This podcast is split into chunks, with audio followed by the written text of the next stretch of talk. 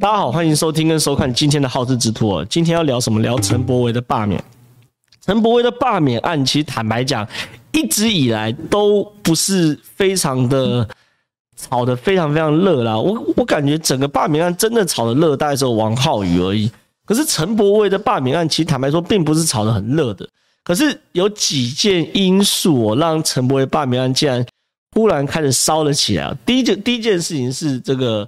陈伯威罢免案真的转折的，从由冷转热的转折点，第一个是严宽恒辞副秘书长这件事情。什么叫严宽恒辞副秘书长这件事情？就说严家在地方一直很犹豫，说到底要不要去直接介入陈伯威罢免案这件事情啊？什么意思？严宽恒选举就是输了嘛，那你直接去介入这个罢免案的话，会人家觉得说你是输不起啊，你你输了，你就像个男子汉一样，四年后我们再拼一次嘛。那你输了就要。哇，拍掉去给人家搞罢免，你这严家这老大怎么当呢？这当时地方确实有这样的耳语啊，所以严家一直有这种就是踌躇不前，不确定要不要做这件罢免案的感觉。可是呢，当在党主席选举大概前一个月左右吧，严宽可能决定辞国民党的副秘书长，全心投入罢免的时候，那就表示严家对这件事情有个决定了。有个决定的时候呢，当开始做这些事情的时候。这是在地方上绝对会有决定性的影响，在陈柏惟的选区，颜家有没有下定决心做这件事情，是第一个呃决定性的影响。第二个决定性的影响是这个国民党党主席的选举哦，选举完之后，江启臣失业了嘛啊，江启臣失业后只好回到自己选区去经营选区，然后做一些，因为他失业等于江启臣等于是遍体鳞伤的从国民党党主席。的位置上走下来，那当江启臣遍体鳞伤从国民党当主席位置走下来之后呢，他必须要做一些事情来挽回他的政治的声望，所以呢，江启臣就宣布要投入这个陈柏惟的罢免。哎，江启臣投入陈柏惟罢免也是很有破坏力的，因为江启臣就是台中在地的派系嘛，所以说当江启臣投入这个台中在地派系的罢免的时候，当然了，对于整个罢免案有决定性的影响。第三个是朱立伦，朱立伦是什么状况？朱立伦是新的党主席，一样。呃，江启臣遍体鳞伤的从主席台走下来，所以江启臣需要一场胜利来为自己疗伤。同样的。朱立伦即便坐上了国民党党主席的位置，他也不好过，他也需要一场胜利来稳固他的位置。所以说，他也开始动用党资源，开始下去去处理陈柏伟罢免。所以在这三个因素下，严家的投入、江启人投入、朱立伦投入。让整个陈柏惟的罢免案一下子从一个不咸不热的议题变成政治上最热的议题，原本根本没有人要讨论的，到这两天开始，大家都在讨论陈柏惟的罢免案。那很多人呢都在说陈柏都都在问陈柏惟罢免案会不会过？我认为啊，陈柏惟的罢免案目前好，以我录录影的当当下来看，我觉得过的几率比较大。那。哎、我先跟观众朋友聊，我觉，哎，有些的观众朋友好像一直没有办法把这个政政治评论员的角色跟个人角色切开。比如，如果是我个人来去投这个票的话，我是会支持陈柏惟继续当立委的。可是，当我以一个政治评论员或是我以一个幕僚的身份来去做一个选情的评估的话，陈柏惟的过关，我认为很难很难过关。陈柏惟大概这次被罢免几率比较大。观众朋友可以懂中间的差异吗？就是说我我不能因为说我支持陈柏惟，所以你叫我去判断陈柏惟会不会过关的时候，我就用我支持的角度去去去判断他。那这件事情，那变成是说，那哪需要你当政治评论员呢？哪需要你当幕僚？反正我们大家每一个人有自己的信仰，然后我就把我的信仰做讲成我的判断，这样就好。我觉得这是不对的。就是我觉得这件事情要切开。第一件事情就是说我我认为，如果以立法委员来说的话，陈柏惟会比严宽恒更适合。可是用政治分析的角度来看的话，我认为陈柏惟现在状况是比较差的，有几件事先跟大家讲。我认为，呃，陈柏惟犯了三个错，哦，都蛮关键的。第一个犯的错是，呃，应该这样讲，因为罢免案虽然没有对手，可它本质上也是个选举，所以我觉得陈柏惟在选，呃，在选举的过程中，其实。反而我们更在乎的不是你做对了什么事，而是你不要犯错，在选举上才是最最最重要的关键。像韩国瑜的选举，其实他的问题就是不断犯错，不断犯错，不断犯错，不断流血，不断流血，最后呢，血流干而死。好，这是韩国瑜最后的状况。但我认为陈柏惟在选举。在这个罢免的进入到这个紧要关头的过程中，犯了三个我觉得比较明确的错误。第一个是邱国正的质询哦，那个整个状况，观众朋友如果不知道，我跟大家回顾一下，就是说他差不多在一两个礼拜前呢，陈柏威呃在立法院要去质询邱国正，邱国正就说我们的国防部部长，那邱国正是其实坦白讲就是个外省人啊，台语完全不是他的母语，他根本听不懂。那陈柏威就要问邱国正说，我可不可以用这个台语来质询？其实立法院是有配同步的传译的，就是就是。就是你戴一个耳机，然后陈柏惟讲什么，他就同步会讲成普通话给给给邱国正听。我相信这是陈柏惟的初衷啦。可是邱国正其实坦白讲蛮故意的，因为他跟陈柏惟之前其实也是有一些交锋了。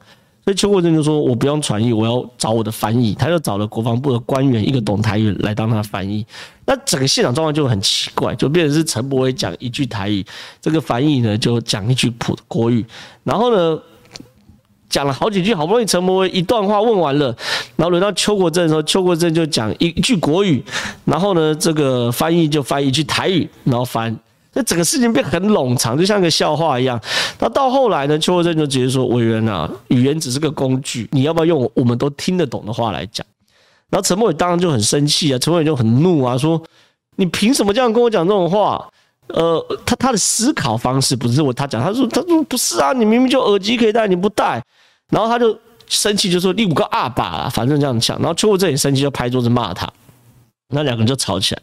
可这件事情其实是有一个蛮大落差，就是很多当然支持陈柏惟朋友会是说，用这个嗯，陈立法院明明就有传同步传译这件事来说，邱国正其实是不对。可是你你你要知道，民进党高层或者说民进党执政团队并不是用这件事情来。看邱国正的，我就问一件事：我们现在台湾最需要的是什么？是陈伯维的台语咨询，还是军人帮我们把边疆守住？你当然是后者嘛！尤其是蔡英文在这个时间点，他手上能够用的军人军事牌真的不多。邱国正是他非常非常信任的军事幕僚，也是美方可以接受的人选。你在这个时候去惹邱国正，你觉得？我就问最简单的，你觉得？民进党的执政核心，民进党高层会怎么看这件事？这是第一个。第二件事情，在民众的心态里面，我相信有蓝有绿，可是就算是蓝的里面，也认为国军把我们守疆卫土是非常需要尊重的。民意会怎么看？这是第二件事。第三件事情是最核心的嘛？确实是有传意没有错，可是。如果今天陈柏惟是个完全不会讲普通话的人，我觉得这件事不会有状况。那大家不会怪他，反正因为他就只会讲闽南话，只会讲台语嘛，那他就这样讲。可因为陈柏惟其实是可以选择一个双方都可以直接沟通的方式来沟通，所以呢，这件事情变成陈柏惟在罢免过程中犯的第一个错。那这个错致不致命嘛？我觉得还不算致命，但是确实有伤啊。伤在哪里？伤在民进党内部对他的评估，这是第一个。第二件事情就大了，肇事肇事逃逸哦，被一个媒体人叫做黄阳明哦挖出来说，陈柏惟在年轻的时候曾经开车撞到一个老翁，然后肇事逃逸，后来呢是被这个检方呃警警察啦循线逮到，然后他才认罪。那这件事情呢，你说大吗？也不大。如果假设是。陈柏惟气势好的时候，他大概出来道个歉就 OK。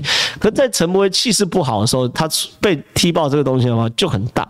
而且肇事逃逸，其实在法律上，我坦白讲啊，确实是让人家至少在情感上是比较不能接受。为什么？因为就假设你在路上看两个人出车祸，你如果时间允许，你都你可能你你你应该都会去帮个忙，把他扶起来，叫个救护车等等的。更遑论你是撞那个撞别人那个人，你怎么可能逃走？所以在情感上会觉得这已经是道德上的瑕疵了。这件事情被踢爆出来后，我我坦白讲，就在我的立场，这件事情也已经翻页了嘛。因为陈柏惟毕竟也受审判了，然后也道歉，然后也赔偿了，这些事情应该要翻页的。可是陈柏惟在处理这件事情的时候，我认为有一点不到位的原因，是因为他其实应该做最简单的处理，就是第一个道歉，然后第二个反省。然后第三个告诉大家说，过去之前发生状况的时候，该负的责任我都负。我觉得这件事情就翻页，就就让他安静的过去。而他同时在这个事件上又有两个让人家荒唐的点。第一个，他那时候他讲了一个理由，我觉得做错事哈，最最忌讳就是讲理由啦。OK，他讲了两个理由说，因为他当时打两份工很累。可是，观众们，你听得懂逻辑吗？就是打两份工很累，确实是有可能在疲劳驾驶情况之下出车祸，可不代表你出了车祸可以落跑，懂我意思吗？这是完全不同的逻辑嘛。所以我觉得你在找借口嘛。第一个感觉，我觉得就有点差。第二件事情是，很多民进党的朋友在陈柏惟的脸书上面写加油，可加油这件事情不太对劲啊。网友也在酸嘛，说这个造逃当然要加油，不加油怎么落跑？就是就是酸你嘛。我觉得肇事逃逸，如果陈伯会这样讲，就说呃，你留敢做敢当，我觉得也不错，或者了不起负责，就是这没关系。勇敢面、诚实面对自己的过去才是真男人，这这我觉得都不错。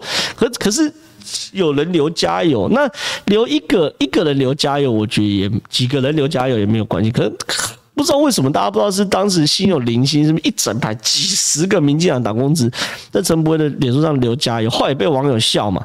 所以我觉得赵桃后来也变成一个。类连续剧啊，就是我们在处理危机处理的时候，我们最怕就是说它从单元剧变成连续剧，所以赵桃又坏又延烧了一两天。可关键是到录影的前一天，有出现一个打电动的事情。我觉得打电动事情也很单纯，为什么？就是因为这件事情其实是网友发现他，反正网友是真的真的蛮无聊，他就在他的这个去司法判决系统里面去搜寻陈柏伟，发现说有一个陈柏伟哦，他曾经这个打电玩。在赌博性的电玩场，然后被被抓了，然后然后呢，他们就质疑说陈柏伟是不是有打这个赌博性电玩？OK，赌徒啊，赌徒陈柏伟。那陈柏伟第一时间出来解释说，没有那个那个确实是类是赌博性电玩的地方，可是呢，他就在那边打快打旋风。我觉得如果是打快打旋风，我觉得还 OK，对不对？可问题是偏偏呢，后来马上就被人。拿出这个判决书，他说：“佐以证人及客人的陈柏惟于警询时辩称，查获当天系把玩宾果星球电子游乐机台，先开分再压分，把玩连线就得分，比例为一比三，即一千元可换三千元，当日已经输一千元等于。”那他既然讲嘛，陈柏惟那天玩的是宾果星球，并不是快打旋风啊。观众们知道宾果星球跟快打旋风差在哪里吗？宾果星球就是我们在电视上看到那种按的那种拉巴宾果啊。然后他讲嘛，开分嘛，一比三嘛，一千元可以换三千分嘛。那换句话说，其实就是三千分可以回头就可以兑一千元出来嘛。这是赌博电玩啊，只是因为陈柏威当时的状况没有被抓到把分换回来的事实，所以呢，就是以证人来去做传唤嘛，对不对？你确实是有这种金钱上的比换分，然后呢，确实你玩的也不是快打旋风。那我我坦白讲，这一千元很小的事诶、大家打麻将输赢几千上万，大人那些所谓的立法委员十几二十万，我都有听过。那这些事情呢？我觉得坦然一点去面对自己的过去没有那么难。可是你你你不要讲说自己是在打快打旋风嘛，就不一样东西嘛。所以这件事连这个罢免界的前辈王浩宇都看不下去嘛。你看啊，他马上 po 文，哎，其实判决书写得很清楚，陈柏惟确实是去玩赌博性电玩，当天还输了一千元。我不知道扯快打旋风有什么意义，就不是啊。就是这件事情就是不对嘛，就是我所谓不对，不是去玩一玩宾果不对，我觉得宾果对我来说都是小打小闹。你相对于那些真正的大人，他玩的那个赌赌什么股市的内线交易，几亿几亿在赌，这才是真正的赌嘛，在诈赌。就是说，其实我觉得很多事情，你面对呃面对状况是你的态度问题哦。你如果不小心的，因为你态度状况把把危机这个单元剧变成连续剧的话，那你就会持续失血嘛。所以我觉得陈柏惟的团队可能要好好厘清哦，哈，在面对一些状况的时候，你要怎么去处理？而且我觉得陈柏惟其实很可惜的事情是，这段时间国民党是有犯错的。国民党犯错的过程中，让如果啦，国民党在国民党犯错的状况之下，陈柏惟没有犯错的话，其实这场罢免案是可以逆转的。比如说。国民党说陈柏惟是三零立委，说陈柏惟这个提案零提案零通过零颗星，可是陈柏惟事实上就是有提案呐、啊，这些事情我也帮陈柏惟讲话，我也骂过国民党说你不要这你资料搞清楚嘛？这是事实，连早知道都不会。又或者说，昨天陈柏惟的办公呃连胜文办公室的发言人叫钱振宇，有一个很优秀的以前联合报的记者啦。OK OK，他说陈柏惟他去翻也也很用功，他去翻陈柏惟当立委的财产申请公报，发现陈柏惟一年。就是说，在二零一九年选前的申报，他的现金存款是零哦，现金存款是零。然后等到选后呢，三十五岁、三十四岁嘛，现金存款是零。然后三十五岁之后呢，现金存款是四百四十一万。去怀疑陈柏惟说，你是不是他？他其实没有讲讲白，他就是去质疑说，你为什么当立委一年？不到你的存款现金可以多四百四十一万，而且他说他超过你的这个立委的年收入嘛，一立立委一年十八万乘十六个月，大概两百多万，不到三百万。OK，你凭什么？其实他已经有一点在认为你是不是有一些不干不净的财产来源。可是呢，这个乍听之下是很合理的嘛，你陈柏威不好解释诶。可陈柏威昨天就说啊，有有选举补助款呐、他拿十万票，一票三十块，他选举补助款就拿了三百多万了。这这这四十一就四百四十一万增长，完全是合理的嘛？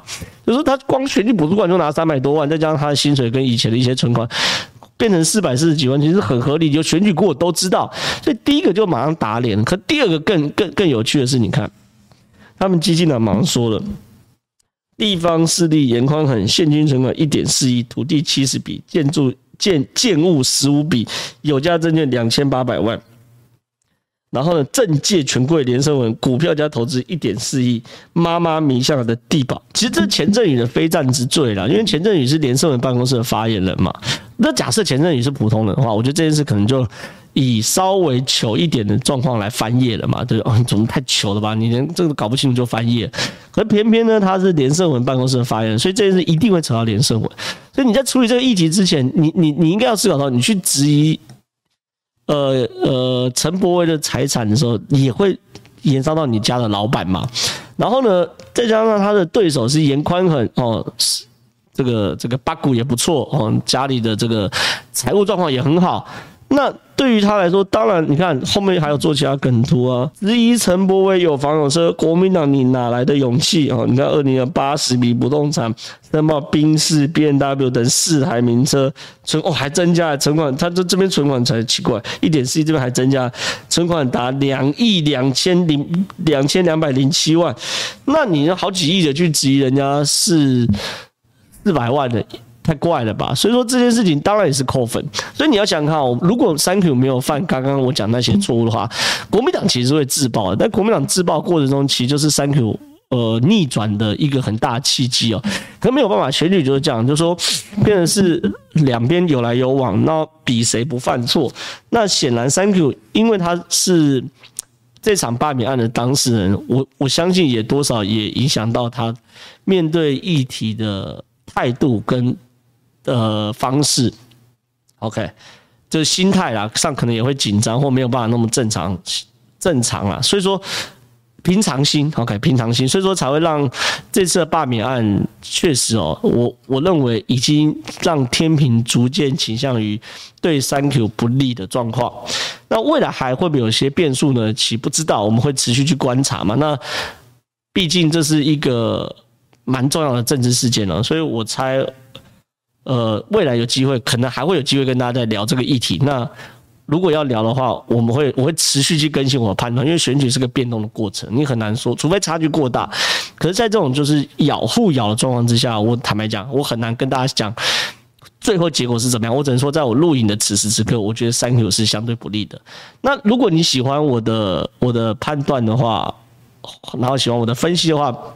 我们郑传媒帮我们分享、按赞加订阅，未来也希望大家可以持续收看，然后我们会跟大家分享最新跟最有趣的国际议题。那今天就先分享到这边，谢谢大家，拜拜。